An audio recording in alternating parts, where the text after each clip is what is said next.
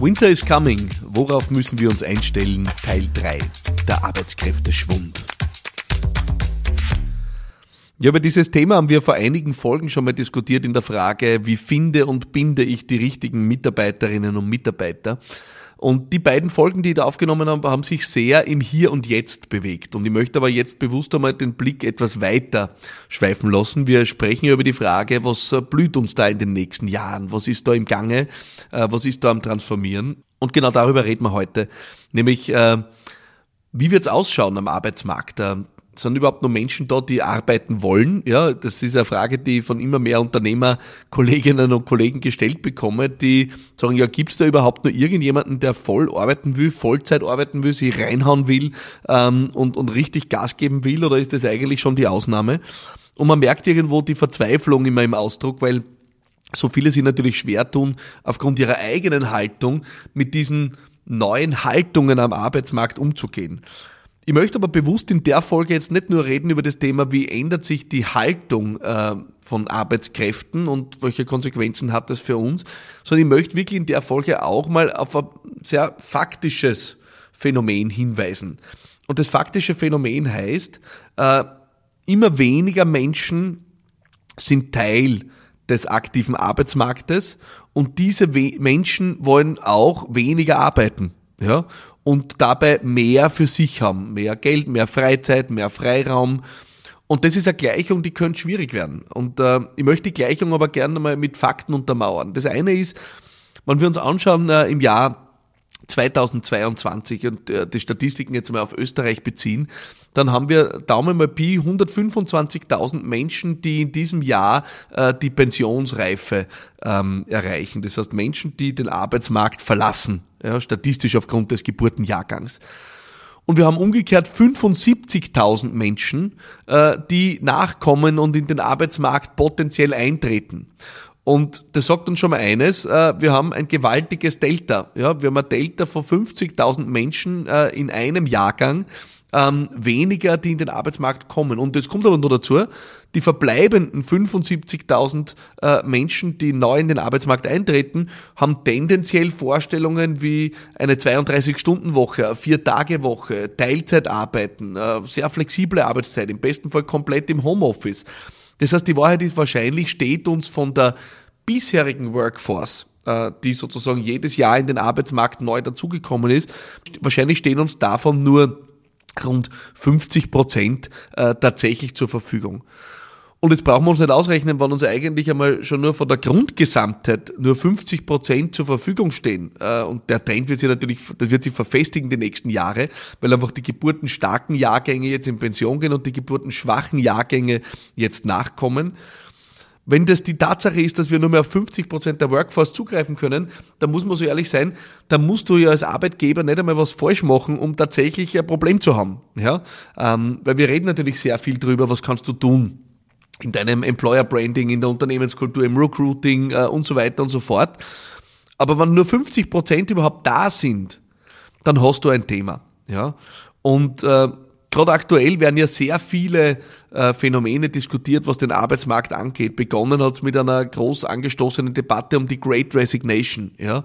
Ähm, also die große Resignation, die sich rund um die Corona-Pandemie breit gemacht hat, wo äh, wenn man den äh, Statistiken glaubt, viele Menschen entschieden haben, dann danach nicht mehr in ihre Jobs zurückzukehren. Das heißt, die Pandemie hat sie eigentlich von ihren Jobs äh, getrennt, weil sie in Kurzarbeit waren, weil sie gekündigt wurden äh, oder weil sie einfach nicht im Büro waren. Und so viele Menschen haben sich dann danach entschieden, nicht in diese Jobs zurückzukehren, weil sie für sich erkannt haben, äh, die sind für sie nicht erfüllend oder sind für sie nicht das Richtige. Mittlerweile reden wir von einem weiteren Phänomen. Das Phänomen nennt sich Quiet Quitting. Ähm, wird gerade rauf und runter geschrieben in internationalen Publikationen. Ähm, würde mal sagen, zu Deutsch übersetzt klingt es gar nicht so spektakulär neu. Äh, es ist Dienst nach Vorschrift. Ja? Also Menschen, die zwar in den Jobs bleiben, die aber beschließen, ihren Job auf eine sehr transaktionale Weise auszulegen, nämlich äh, Geld gegen Arbeit, aber keine Millimeter mehr. Das heißt, äh, ich mache Dienst nach Vorschrift, tu das, was zu tun ist, aber das, was wir von bestimmten Generationen kennen, dass die sie reinhängen und richtig Gas geben, draufdrücken, weil sie Karriere machen wollen, in die Mehrleistung gehen, mit einem über bordenden Commitment am Werk sind, dieses Phänomen, äh, Quiet Quitting ist das Gegenteil äh, von diesem Habitus, äh, den wir kennen. Und wenn wir uns all diese Dinge anschauen, dann, glaube ich, kann man jetzt über die Zahlen diskutieren, aber man kann über eine Sache, glaube ich, nicht diskutieren. Und das ist, dass uns einfach auf einer globalen Ebene weniger Arbeitsstunden, weniger effektive Arbeitsstunden zur Verfügung stehen.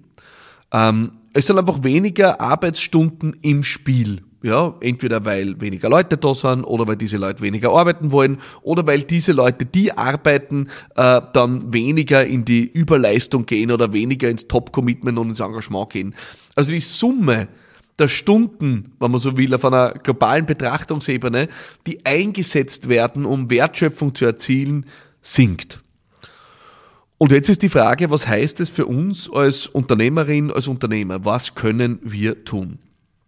Das eine ist, und äh, darauf möchte ich ja, äh, nochmal ergänzend eingehen, auch zur letzten Folge, wo ich gesagt habe, du musst sehr an deiner Substanz arbeiten.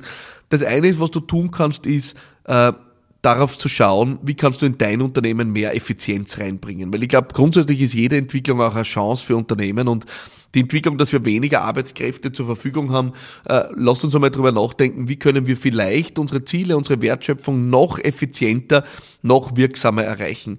Das heißt, Effizienz reinzubringen ist aus meiner Sicht das Nonplusultra als Antwort. Das kann einerseits heißen, dass du Dinge besser organisierst, dass du Dinge besser einfacher aufstellst. Das kann aber auch bedeuten, dass du dort oder da in Automatisierung oder Digitalisierung investierst. Und da sind oft dann, äh, wenn man dieses, diese Wörter ins Spiel bringt, dann schreien schon die ersten, naja bitte, wie soll das bei mir gehen? Ich finde ein wunderbares Beispiel, haben gerade äh, liebe Freunde äh, von mir geliefert, die äh, Gastronomen sind, äh, die haben jetzt gerade den ersten Service-Roboter äh, in den Einsatz gebracht. Und jetzt wird die ersten gleich mal schütteln und wird sagen, na, um Gottes Willen und was ist das und äh, wie soll das sein? Und ich möchte sagen, äh, dass diese äh, lieben Freunde von mir höchst erfolgreiche Unternehmerinnen und Unternehmer, die da am Werk sind äh, und über Jahre was Gigantisches aufgebaut haben, dass die schon seit Jahren zu mir sagen, äh, das wird sich irgendwann nicht mehr ausgehen. Äh, wir kriegen die Leute nicht mehr im Service. Äh, einerseits äh, wollen die am Wochenende nicht mehr arbeiten, ja. Äh, zweitens wird der Service äh, in der Gastronomie grundsätzlich nicht als sonderlich äh, attraktiv wahrgenommen und wir kriegen das Personal nicht mehr. Das ist gar nicht so sehr eine Frage des Geldes und der Bezahlung, sondern es ist auch eine Frage, äh, was wollen sich Leute antun und äh, zum Beispiel am Wochenende zu arbeiten, das wollen sich einfach viele nicht mehr antun. Und dir gesagt, irgendwann wird es einmal so weit sein als Zukunftsprognose, äh, dass es eigentlich Service äh, nur noch in den äh, ja in gehobenen Restaurants geben wird, wo man auch signifikant dafür bezahlen wird und da auch damit äh, wirklich substanzielle Gehälter dem Servicepersonal zahlen wird. Oder man wird eben ohne Service auskommen müssen.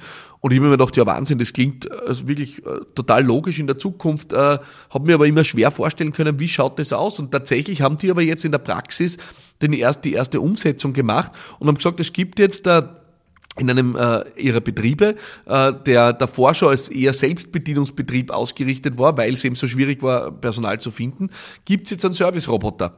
Und tatsächlich wird das für viele Dinge gut angenommen, weil die vorhandenen Servicekräfte sich jetzt besser auf die Betreuung der Gäste konzentrieren können und nicht unbedingt darauf, das Schnitzel von A nach B zu bringen.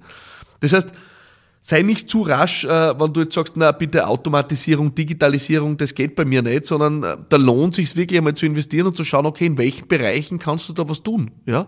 Äh, das kann sein beim Onboarding deiner Kunden, das kann sein in unterschiedlichsten administrativen Bereichen, das kann bei allen wiederkehrenden Vorgängen sein, wo Automatisierung und Digitalisierung echte Effizienz reinbringen können ich glaube tatsächlich, dass das eine der wesentlichen Antworten sein wird auf die Frage, wie gehen wir damit um, dass uns eigentlich nur mehr Daumen mal Pi die Hälfte der Arbeitsstunden zur Verfügung stehen werden. Wir reden ja sehr viel drüber, dass wir äh, in der Zeitalter auch äh, der Robotik hineingehen, wo viele Tätigkeiten von Robotern übernommen werden. Und die erste Reaktion, die man darauf immer gehört hat, war, naja, um Gottes Willen, wie viel Arbeitslosigkeit wird das produzieren?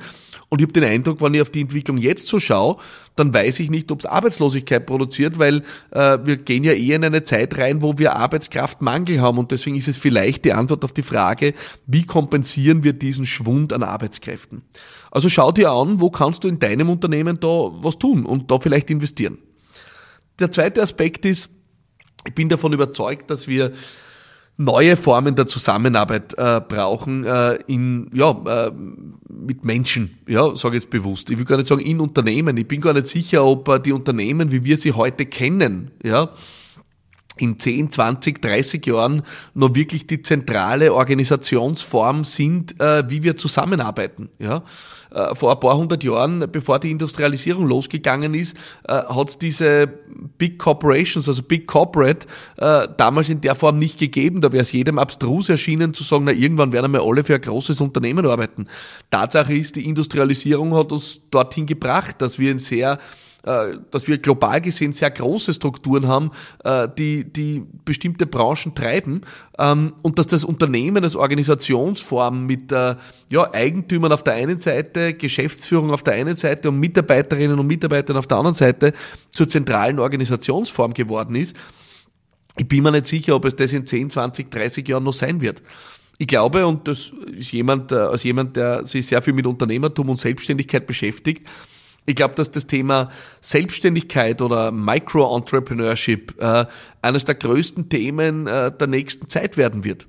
Ich glaube, dass wir viel mehr Menschen erleben werden, die äh, selbstständig sein werden in ihrem Tun und Wirken äh, und da sehr unterschiedlich auf unterschiedlichsten Feldern aktiv sein werden. Also gar nicht vielleicht so unternehmerisches Verständnis, wie wir es heute sehen, sondern mehr Selbstständige, die äh, ja in, einen, in der einen Transaktion sind sie vielleicht Content Creator, äh, in der nächsten Transaktion bringen sie jemandem was bei und in der wieder nächsten äh, Transaktion äh, helfen sie jemandem beim Umzug, ja, und für alles äh, wird es eine Plattform geben und für alles wird es auch Verdienst geben. Also ich bin mir nicht sicher, ob diese diese starre Organisationsform von hierarchisch organisierten Unternehmen die Organisationsform sein wird, die uns in die nächsten Jahrzehnte hineinbegleiten wird. Und das heißt natürlich jetzt nicht, dass du dein Unternehmen äh, gleich einmal mit der Pistenraupe planieren sollst, äh, um, um da umzusteigen. Aber es soll uns schon anregen, nachzudenken, wie können wir stärker in flexibleren Formen der Zusammenarbeit tätig werden? Wie können wir Partnernetzwerke eröffnen mit unseren Unternehmen? Wie haben wir vielleicht nicht weiterhin alles im Unternehmen ingesourced, sondern decken manche äh, Dinge mit Netzwerkpartnerinnen und Netzwerkpartnern ab? Wie können wir stärker mit selbstständigen Expertinnen und Experten arbeiten? Ich glaube, dass diese Art und Weise der Zusammenarbeit die sein wird, die uns auch helfen kann, über den klassischen Arbeitskräfteschwund hinwegzukommen. Ähm, was bleiben wird, und das ist der dritte Punkt für mich, ist, ich glaube, dass es rund um zentrale Aufgaben oder den zentralen Unternehmenszweck oder den zentralen Daseinszweck einer äh, ja, einer Unternehmensform nach wie vor sowas wie ein Kernteam geben wird. Ja? Und äh, das sind die Menschen, die einen Großteil ihrer Zeit dieser einen Sache verschreiben. Das ist das, was wir aktuell ja als Standard erleben. Ich glaube, dass das äh, tendenziell auf die nächsten Jahrzehnte betrachtet eher zur Ausnahme wird. Also ich glaube, dass wir sehr viel Leute haben werden, wie im zweiten Punkt beschrieben, die auf einer transaktionalen Ebene selbstständig und sehr flexibel unterwegs sein werden. Und ich glaube, dass die Unternehmen sich eher reduzieren werden äh, in ihrer Aufstellung auf äh, starke Stammteams. Ja. Und in diesen starken Stammteams ist es wichtig, dass wir neben dem transaktionalen Austausch, den wir natürlich haben, nämlich äh, du kriegst ein bestimmte Honorar oder bestimmtes Geld für deine Arbeit, auch den emotionalen Nutzen äh, noch stärker in den Vordergrund stellen. Ich bin davon überzeugt und werde ja auch nicht müde, das in allen äh, Podcasts und, und Auftritten rund um das Thema Unternehmenskultur zu betonen, dass Unternehmen die Mitarbeiter langfristig binden wollen, einen Zusatzjob übernehmen müssen. Und der Zusatzjob heißt nicht nur, du kriegst Geld äh, für den Job, den du erledigst, sondern der Zusatzjob heißt, äh, das Unternehmen trägt auch was bei zu deiner Erfüllung, zu deiner Verwirklichung und zu deinem persönlichen Wachstum. Ich glaube, dass es einen Zusatznutzen geben muss auf einer emotionalen Ebene, um mich dauerhaft einem Unternehmen anzuschließen. Vielleicht, weil es ein gutes Umfeld ist, um gepusht zu werden, weil es ein gutes Umfeld ist für engere soziale Beziehungen, weil es ein gutes Umfeld ist, wo ich was verwirklichen kann, wozu ich alleine nicht imstande wäre, weil es ein gutes Umfeld ist, um persönlich über mich hinauszuwachsen. Ich glaube, dass Unternehmen viel mehr den Nutzen in diesen Bereichen stiften müssen, um langfristig dann auch Mitarbeiterinnen und Mitarbeiter zu binden. Das wären drei Aspekte, wo ich den Eindruck habe, du kannst dich einstellen auf das, was kommt. Und das, was kommt, ist aus meiner Sicht evident und das ist der klassische Arbeitsmarkt, vielleicht ist es die Formulierung so richtiger, der klassische Arbeitsmarkt von Menschen, die einen 9-to-5-Job suchen, dieser klassische Arbeitsmarkt ist absolut am Degenerieren. Ähm, und der kommt, glaube ich, in der Form auch nicht mehr zurück, sondern es werden andere Formen zurückkommen. Andere Formen, wo Menschen auf sehr flexible Art und Weise, wahrscheinlich sehr selbstständig getrieben mit Unternehmen zusammenarbeiten äh, und umgekehrt diejenigen, die sich noch entschließen, in Stammteams von Unternehmen zu wechseln, dort eine andere Form von Nutzen erwarten und alles, was durch die beiden Bereiche nicht abgedeckt wird, wird am Ende durch Automatisierung und Digitalisierung gelöst werden. Das ist mein Blick auf das, was äh, uns bevorsteht und was wir als Unternehmerin, als Unternehmer tun können. Ich hoffe sehr für dich war was dabei in dieser Serie Winter is Coming. Ähm, es war mir ein Herzensanliegen, diese Serie zu machen, weil ich finde, wir müssen da wirklich drüber reden, was steht uns bevor, was kann auf uns zukommen und wie bereiten wir uns darauf vor. Äh, der eine Job des Unternehmers, der Unternehmerin ist, im Day-to-Day-Business das Beste zu geben. Der andere Job ist, im Morgen zu leben und zu schauen, was kommt und dann zu antizipieren, was muss ich heute tun, um das Morgen zu meistern. Und genau deswegen äh, waren die drei Folgen für dich.